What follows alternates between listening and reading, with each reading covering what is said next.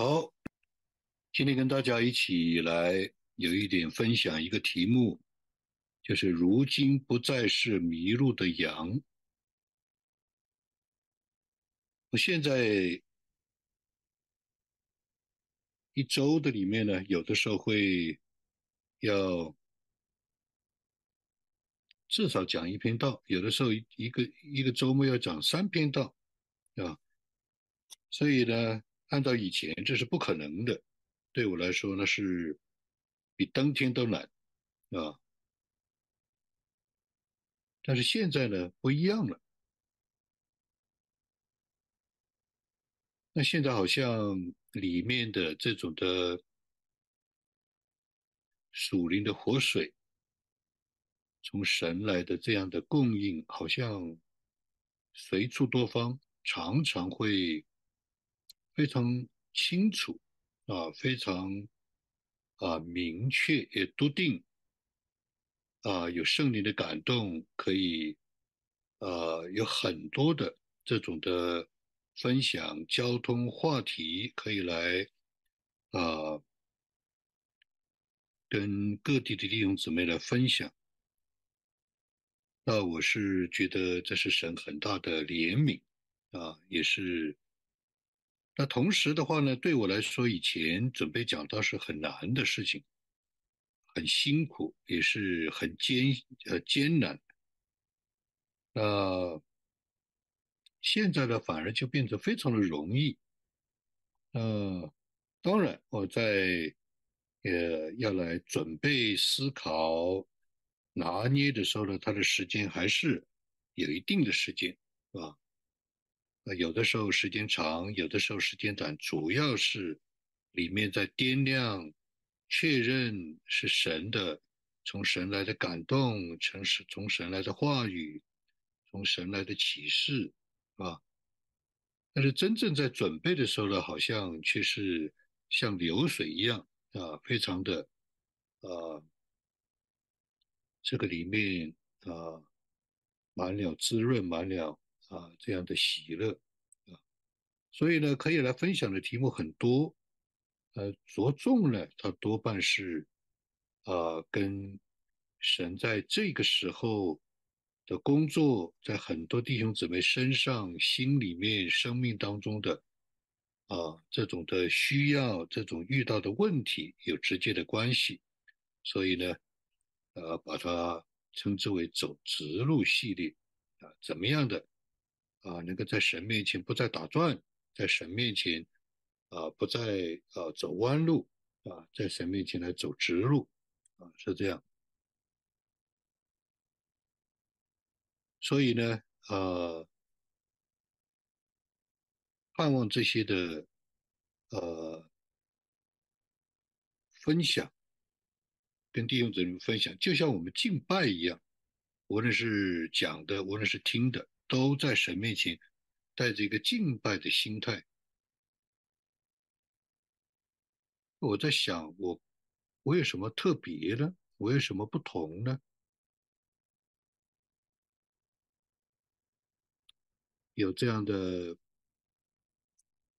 有这样的弟兄姊妹有这样的观察，有这样的同工有这样的观察，说是不是你因为是第二代，你跟我们就不一样？啊，有这样同工就说，你所讲的、你所经历的、你所体会的，是我不可能够到的。他说，我就在问这个原因，这个原因一定是因为你是，你不是第一代，第一代的人是最辛苦的，是吧？那也有同工这样讲。你是不是有童子功？哎，这个我还是第一次听到童子功，啊，也有很多的，我自己也在思想啊这样的事情。但是呢，事实上呢，我以前是有很多的迷茫的，信主之前。彼得前书里面第二章二十五节讲：“你们从前好像迷路的羊，如今却归到你们灵魂的牧人监督了。这是有两个不同的经历，两个不同的这样的啊，走天路的啊，走信仰这条路的两段不同的经历。一段的经历好像迷路的羊，但是后来不一样了，后来却归到了灵魂的牧人监督，当然就是指的主耶稣。那主耶稣，那我们是羊，认识他的声音，认得他的声音，啊，他也知道我们。那我自己呢，在信主前是迷路的，我在。成长的年代呢是文革的年代，所以思想是非常的革命。但是革命的口号喊完以后，啊，就觉得非常的迷茫，啊，在文化大革命的时候，最开始我是小学，在小学的时候呢。就有这种的宣传队，啊，那就是每当这个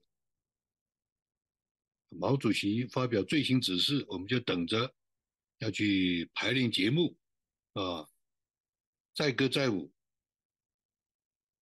那我那个时候就是洪小兵这种宣传队的导演啊，什么样的快板啦，什么样的。相声啊，什么样的对口词啊，什么样的舞蹈啊，都是我在编，啊，而且呢，有的时候有大会，甚至是批斗大会或者是什么大会，是吧？大会的时候都有个呼口呼口号、喊口号这个环节，啊，振臂一挥。啊，那个时候就有两个学生，我就是其中一个学生，喊口号。所以那个时候呢，我是非常的痛恨我的家庭，我的父母，因为他们信信耶稣的，我就觉得我生长在、成长在这样一个迷信的家庭，真是倒霉，啊。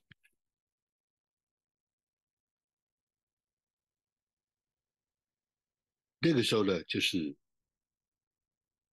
天天就是读报纸，把报纸上的东西记下来。但是，当一九七五年的时候，突然出现一个林彪事件，我一下就吓坏了。我说：“这还得了？整个的十亿人，我那是第一次，好像一个猛醒。”我说这样的一个历史，这样的一个文化社会，这样的一种这个人生的路怎么走啊？什么东西是可以相信的？所以非常的迷茫。因为迷茫的人生就虚空，一虚空了就失望，虚空了呢就开始抽烟喝酒。那当然，抽烟喝酒不是，呃，只是那个时候开始，很早就开始了，对吧？所以那个时候。每天要喝半斤白酒，下农村，我是下乡知青，每天要抽三包烟，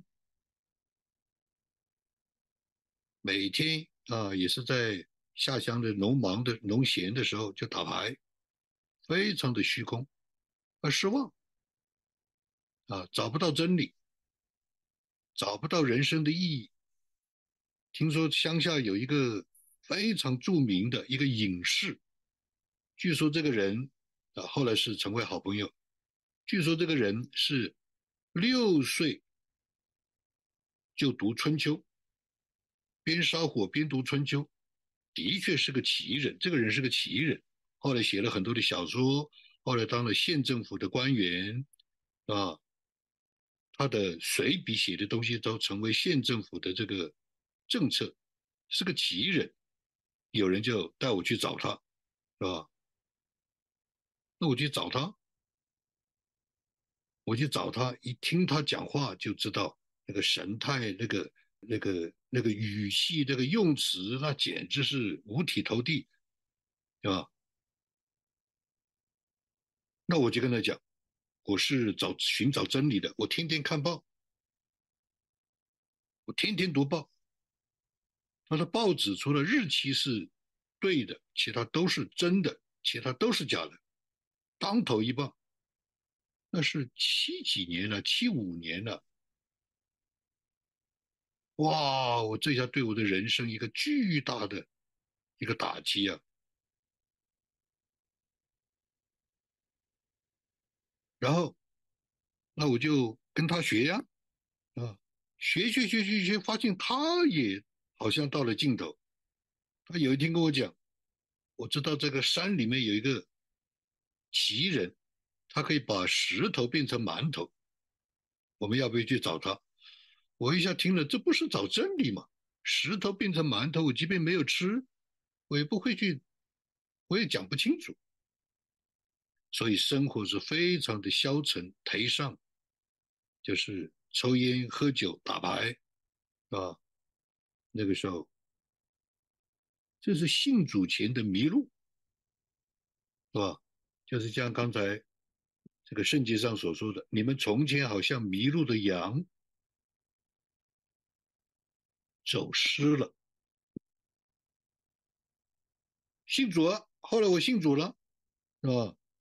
我信主了，就是怎么信主的呢？我就是啊，每次下农村啊，那回城的时候，父母就给我做很好吃的饭菜，哇啊，他们花代价花精力啊，可以看得出来他们的爱心。所以吃的时候我就很痛快，但是吃完以后就很痛苦，因为他们又要讲耶稣了。所以每一次我就是非常苦恼，啊，这个有一天我父亲跟我讲，这是我最后一次跟你讲耶稣。我说啊，啊，他说如果今天晚上我跟你讲完以后，神没有向你显现，我就再也不跟你讲耶稣了。我当时非常高兴，我还有这样的，对吧？那我以后就不要再听他们唠叨了。但事实上我也走到绝路了。也走到人生的尽头了，走不走不下去了。我看着自己这个人对着镜子，我就用头撞墙。这个人的虚空痛苦，是吧？所以那天晚上，我的确啊，就关上门，关上灯，打开自己的心门，就向上帝祷告：说上帝啊，你到底是谁？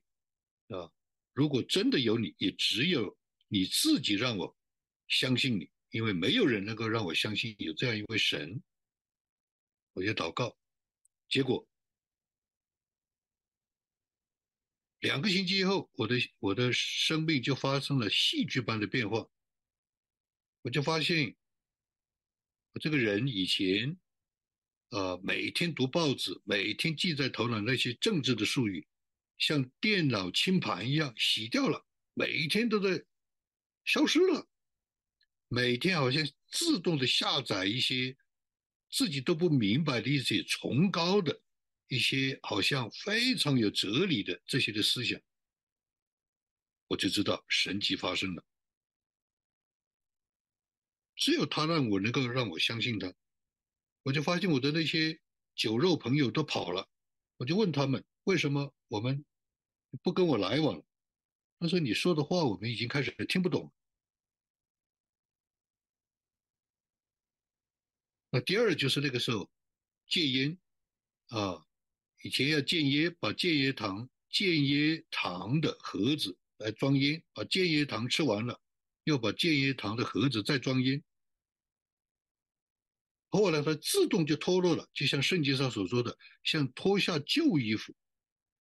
第三，最重要的就是发现我里面有个平安是从来没有过的。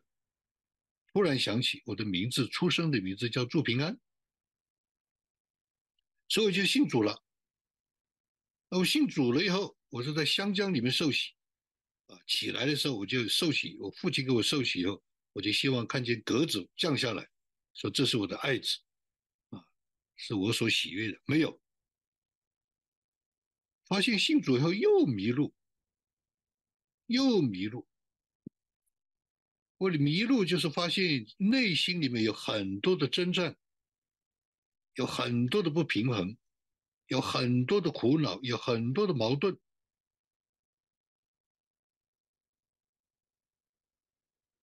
要行善做不到，要认识神也不知道。他祷告读经一年没有任何的动静，跪在那里，每天跪在那里祷告一个小时，一年，每天打开圣经点个马灯，读圣经一年没有任何的动静，什么都不懂，什么都看不懂，没有任何的什么感动、什么引领、什么指教，什么都没有。不但如此，发现家庭有很多的争吵。那当然，这个说是一一个大家可以理解的这样一个说法，其实其实不是家庭的争吵也就是说，我的家里面有很多的，我的父母之间的有很多的。这种的压力，这种的冲突，是吧？家庭的争吵只是一个说法，其实它不是这样的，其实是看到极大的一种的痛苦在他们中间。教会的争执，啊，不知道教会到底的路在哪里？呃，教会特别也是看到有很多的教会的神学传统，啊，这个这个这个看法的不同的争执分裂。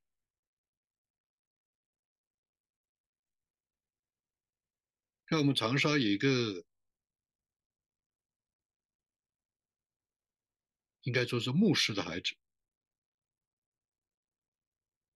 他结婚，结婚就是因为他的照结婚照，他的太太带了一个婚纱，一个一个白纱，就被教会的这个。长辈们、领袖们责备的，再也不来教会了。四十年离开教会，很多的争执，这个都是一个比喻的说法，一个代表性的说法。其实里面有很多的苦恼，不知道神在哪里，不知道路在哪里，啊？不知道自己的平安在哪里，对吧？信主前也是这样迷路，信主后也是这样迷路。直到后来，啊，听到江守道老弟兄讲了，开始有一点，有一点，好像有一丝希望。讲到福音是要讲两遍，福音是有两面，一面是对非信徒、没有信主的人说的，一面是对信了主的人说的。福音要讲两遍，第一遍，啊。两面，第一面是要跟非基督徒说，第二面，啊是要跟基督徒说，是吧？对一个人要讲两遍，其实同一个福音。对非基督徒说，你们不要怕死，因为基督替你死了。所以很多的迷路，很多的苦恼，很多的问题，都是因为有一个。不可改变的事实，就是人都会离开世界。所以福音的第一面是说，你不要怕死了，基督已经替你死了，你会永远活着。第二面，第二遍是对基督徒说，你不要再活了，因为基督替你活了。你如果想替基督活，你肯定是死路一条。你想替基督活，你想活出来，你会焦头烂额，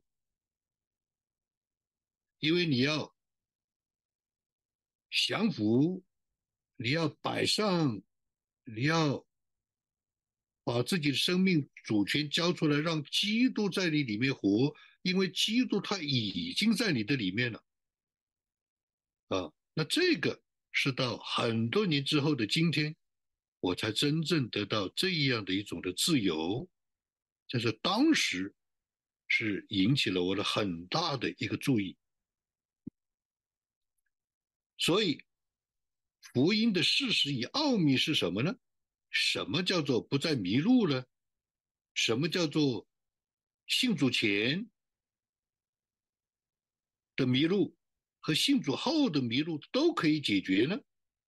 这个就是福音的事实与奥秘，它的奥秘就是圣灵内住的奥秘，特别是对我们信主的人。它的事实与奥秘，是因为圣灵住在我们每个人的里面。百分之，我经常讲一句话，百分之九十五以上的人，天天都经历圣灵，但是百分之九十五以上的人不知道。他们虽然天天经历了圣灵的事实，但是他们的悟性、他们的灵觉、他们的。这样的一种的呃认知，并不知道，不是主动的知道，而是被动；不是有意识的知道，而是下意识；不是现在知道，而是之后。所以很多的时候啊，不是啊知道这一切的经历、蒙恩、得福、突破。啊，祷告蒙垂听，是因为神在，不知道，这就是我们迷路的很大的原因。你看，我们百百分之九十五的时候，我们是经历到了，我们是有了，它就在我们里面。但是同时，百分之九十五的时候，百分之九十五的人，百分之九十五的事情上，我们人不知道。我们一方面经历了，一方面不知道；一方面我们感知了，但是我们并没有认知。我们是被动的，不是主动的；我们是下意识的，不是有意识的；我们是滞后的，不是现在就知道的。我们的知道只是跟自己的需要发生关系，并没有跟神在、神的同在发生关系。所有的迷路，特别是我们讲到基督徒信主后的迷路，是在这儿。所以我们就在旷野打转。所以福音的事实和它的奥秘是什么呢？随处多方，凡事，凡事都有胜利的指教和引导，这是事实。我们今天要知道，我们今天要相信，我们今天要现在现知现觉，不是后知后觉，不是不知不觉。我们所有的今天的教导、学习、操练，我们这样一个聚会，是为了这样的一个突破，是为了这样的一个提升，是为了这样的一个成长，是这个，是让基督在我们里面活出来了。我们不要自己再去活了。再去拼，再去，再去，呃，再去的啊，努力。虽然我们是要努力，是吧？但是这个意思是说，不是要自己替耶稣去活，不是自己替基督活，而是让基督活出来。第二个事实与奥秘是希伯来书里面讲到，他们从最小的到至大的都必认识我们，都必认识主，我们每个人都认识。不会不认识，不会迷路。第三，这个事实啊，茂密是说，我们因着信，要进入神的安歇，而不是像希伯来书所说的四十年之久，他们看观看我的作为。以色列人信神的人看了神的作为，却是不信，倒闭旷野。为什么呢？因为他们没有进入神的安息，他们还在用自己的律法，还在用自己的行为，还在用自己的努力，他们没有让神的灵活出来。我们今天所有的我们的这些的分享，这些的指，这些的辅导，这些的上课，这些操练，是在这样的一个关键的断层的里面，要补要补这个漏洞。要解决这个落差，就是我们每个人都有，而且每个人都经历到了，而且天天都有，但是我们不知道。我们现在要知道，要明白，要娴熟，要呃，要借这个操练，要能够跟随圣灵在我们里面活出来，是这个。这个就叫既歇了自己的功，就自己不再做工了，是跟着他，他做我们就做，他动我们就动，他说我们就说，是这样的。这个就是事实奥秘。所以，我们如今不再是迷路的羊。我最近一直在跟很多的弟兄姊妹同工在分享交通约谈。在今天，我约谈三位。第一位就是在重大的一个里程里程碑的过程当中，非常重大的，在人生的这个关键的时候，啊，我就跟他有分享，跟他有有这样的一个评估，给他有一些的梳理，给他有这样的啊鼓励。他得到很大的一个兼顾和帮助。第二，第二位是在一个非常深重的困境当中，总是坏事连连，总是有很多的不清不楚的苦难的事情，一直就不断，而且我跟他讲，我说你的苦难有三个，我看到三个三件事情，第一。带你你的人带错了，虽然我不能论断，但是这是事实。我不论断，就是我不做结论，是神去做结论。第二，你不知道。他说是的，是的。那你不知道，这当然不怪你。但是因为你不知道，其实很多人都不知道，很多人的迷路，很多人的苦恼，很多人的困境，很多人的。甚至灾难都是因为不知道神在我们里面有神，我们里面有圣灵，圣灵天天在带领我们，我们不知道。我们过多的相信人，我们都过多的抓住人，我们过多的依赖人。我们所教的是什么人都不看，我们在这里学的是什么人都不看，包括做牧师、做老师都不看。我们是借着这样的方式，我们去留意、查看、跟随、顺从圣灵的带领。第三，啊，也是一位啊弟兄、位同工，非常优秀的，他有很多的疑惑，很多的混乱，很多的这一种的苦恼，甚至有受伤。但现在在波乱当中，我就跟他梳理，我就给他鼓励，我就给他分享。我我就是讲到我们每个人，他说我怎么知道圣灵的这样一个灵修能够让我不走错，让我不遇见邪灵，让我不去进入一种的混乱。我说这个是不可能的，我们今天教的、学的，一起来操练的是不可能的。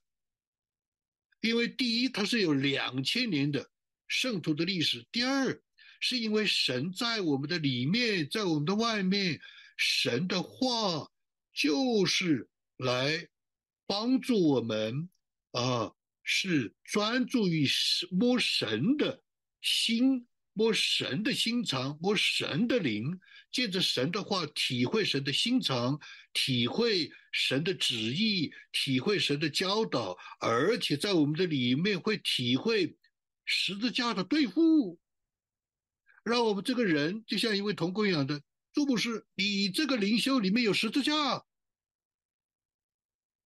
我们借着这个神的话。像诗篇一百一十九篇，只注意三件事情：第一，神的话、神的命令、神的律法、神的诫命；第二，注意我的心态，我的渴慕，我的啊往他的道上直奔啊，我的啊信，我的手。第三就是结果，诗篇一百一十九篇只注意三件事情，他不可能走偏的。你越灵修，你越操练，你越能够体会神的心肠，他的他的带领啊，他的本性。你越灵修，你越会知道。我说举例来说，有一个秘诀：任何人的灵修得到神的感动，第一是光照。第一个光照就看清楚自己的本相，看清楚自己的软弱，你怎么可能骄傲呢？你骄傲了就没有圣灵的感动，就不是圣灵的感动，你就误解了圣灵的感动。圣灵的感动，第一是让你自己看见你的本来的真相面目，这个真相面目不一定是有罪的，不一定是啊，不一定是被神责备的，不一定。这个真相可能是你的微小，可能是你的软弱，可能你是你的无能。你看到了自己的本相真相，你怎么可能会去会去有人的抬举自己的骄傲呢？不可能的。借着这样的一个灵修的过程，你会不断的去亲近他，不断的去啊，你里面会有叹息，会有。呃，回转啊，会有降服，他怎么可能呢？啊，我说明白了，在这样的灵修的里面，是越来越会体会神的心意，而不会去专注于所谓的啊恩赐。我说我举个例子，对不对？有一个弟兄就跟我讲，他灵修以后啊。突然就觉得有一篇很好的讲道，很快他就把神的感动跟他的恩赐接起来。因为有神的感动，我的恩赐讲道就会讲到。我说你这个是垃圾，为什么？你根本就没有摸到神的心意，你讲什么道？还有一个人可能很会做事，他有一个祷告，他在神面前一个感动，马上就想我可以做一个什么样的项目。我说你是个完全搞错了。他不可能的，哎，接着等候，接着默想，神会让你去。你怎么这个这个感动知道？你怎么知道这个感动是让你去做个项目？你怎么知道？神可能是让你先学谦卑，神这个感动可能是让你先跟神恢复关系。你怎么知道？你看见没有？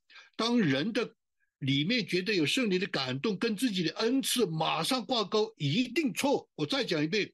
当人如果觉得自己有一个胜利的感动，马上跟恩赐挂钩，是一定错。看到没有？我们这样的追求，这样的一种的操练的灵修，是进入摸到神的心，也让神来摸到我们的心，让我们这样的一个人在神面前先有降服，先有呃呃这个舍弃，先有摆上，先让神来制作。还要明白他的旨意，他的旨意到底是什么？所以如今不再是迷路的羊，是因为有上帝的指纹和他指纹后面的神的旨意。我在教学相长啊，我在帮助这个弟兄的时候，我在帮助这个同工的时候，我自己也明白了。哦，原来常常出错，至少一个方面。就是觉得有感动，马上跟恩赐挂上钩，就开始彰显。他没有经过中间的这样的一个与神联合，在神面前降服，在神面前把自己的主权交出来摆上，所以我们就会有很多的迷路。有的时候信主之后的迷路不亚于信主之前的迷路，就像今天约谈的一位同工一样。他说：“我们不信耶稣的人，我们不信的人都不会出个事情，怎么你们信耶稣的人还出现这样的事情？还有这样的事情？常识、专业、道德，这个、这个、这个文化、这个习俗都不会出现事情，怎么会在你们中间出这样的事情？我们不再是迷路的羊。”我们的义要胜过文士法利赛人的义，我们的我们要有的见证经历是要超越这一切的。如今不再是迷路的羊，是因为我们开始明白，神在借着圣灵，他天天引导我们要知道。所以我对这位同哥讲，你的三个。原因第一就是有人把你带错了，第二你不知道，第三你的单纯、你的热情、你的投入、你的侍奉都是好的，但是太就是就像一个小孩子一样，就是。缺少神里面的智慧，但是借着这样一个课，他就开始变了。我发现有很多人借着我们这个课，他就开始变了，对吧？所以不再迷路的秘诀啊，在当时我也是经的，我也是个迷路，所以我的父母就给了我一段话，就是诗篇一百一十九篇九十七到一百零四节。今天借着这个经文四十年。我也来分享给众弟兄姊妹，求神祝福恩高，让这样一节经文成为众人的祝福。我何等爱慕你的律法，终日不住的思想，你的命令常存在我的心里，使我比仇敌更有智慧，我比我的师傅更通达，因我思想你的法度，我比年老的更明白，因我守了你的训词，我禁止我脚走一切的邪路。我要遵守你的话，我没有偏离你的典章，因为你教训了我。你的言语在我上堂何等美甘美，在我的口中比蜜更甜。我借着你的训斥得以明白，所以我恨一切的假道。这个秘诀在哪里啊？这些动词，啊，爱慕神的律法，不住的思想，是吧？常存在心里，神的话常存在心里，然后呢？思想神的律例法度，守他的训词，禁止脚，禁止自己的脚走一切的邪路，遵守他的话，啊，不偏离他的典章，让他的话在我的口中是甜美的，啊啊啊，让我明白他的训词，恨恶一切的假道，这是不再迷路的秘诀。